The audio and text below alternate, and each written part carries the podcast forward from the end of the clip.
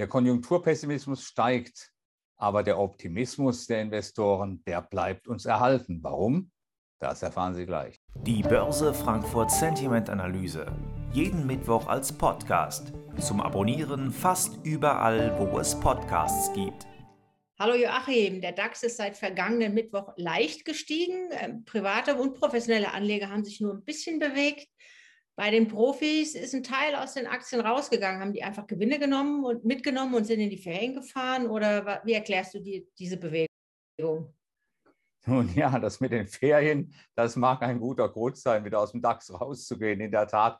Aber ich nehme mal an, es äh, waren ein paar kleine Gewinnmitnahmen derjenigen, die in der vergangenen Woche auf die Optimistenseite gegangen sind. In der Tat ist der Börse Frankfurt Sentiment Index äh, ein bisschen nach unten gegangen bei den institutionellen Investoren und zwar vier Punkte auf einen neuen Stand von plus acht. Das heißt, es hat hier trotz des zwischenzeitlichen Anstiegs, sie waren mal 3,3 Prozent im Plus gewesen gegenüber der Erhebung äh, von der vergangenen Woche. Trotz dieser 3,3 Prozent gab es nur ganz wenige Gewinnmitnahmen. Das heißt also, hier zögert man noch. Äh, hier gibt es vermutlich auch, äh, und das ist der Hauptgrund, momentan sehr viele Altpositionen auf denen die Investoren sitzen und die können ganz einfach noch nicht klargestellt werden, weil die Einstandspreise so weit weg sind. Die privaten Anleger sind deutlich pessimistischer, noch von der Vorwoche.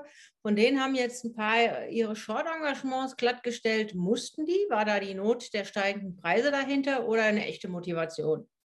Naja, es gab ja theoretisch die Chance, ein bisschen günstiger als zum äh, Sentiment-Erhebungskosten in der vergangenen Woche reinzukommen.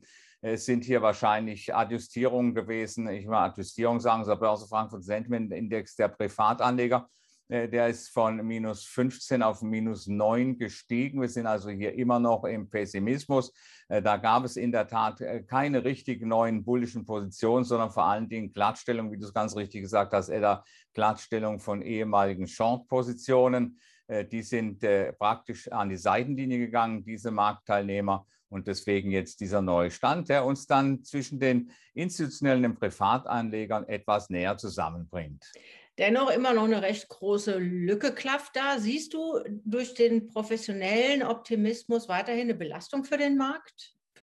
für die nächste Zeit? Ja, es äh, ist immer noch eine Belastung da. Wir haben ja keine großen Positionsveränderungen. Diese Belastungen äh, sie sind etwas zurückgegangen, das kann man sagen. Also richtig interessant wird es ja sowieso in Anführungsstrichen und interessant heißt unschön für mich wird es dann, wenn wir hier tatsächlich nochmal richtig unter Druck kommen sollten im DAX an der Unterseite, äh, wenn wir neue Jahrestiefs machen sollten, dann wird der eine oder andere die Notbremse ziehen müssen. Auf der anderen Seite haben wir durch die jüngsten Positionsverschiebungen an der Oberseite immerhin ein bisschen mehr Platz für, Korrektur, für Korrekturen bekommen. Äh, was also in der vergangenen Woche so 12.950, 13.000 als Spielraum war, das hat sich jetzt erweitert. Das muss nicht da hochgehen, aber wenn der Markt sich bewegt, äh, dann wird es hier in Richtung 13.250, 13.300 gehen. Allerdings ist das immer noch keine Trendwende, sondern nur eine etwas größere mögliche Korrektur im Abwärtstrend. Also unterm Strich eine ganz leicht verbesserte Situation für die Investoren. Danke für deine Einschätzung. Gerne, Edda. Emotionen machen Märkte. Joachim Goldberg erklärt Kursbewegungen und Schieflagen in der Börse Frankfurt Sentiment Analyse.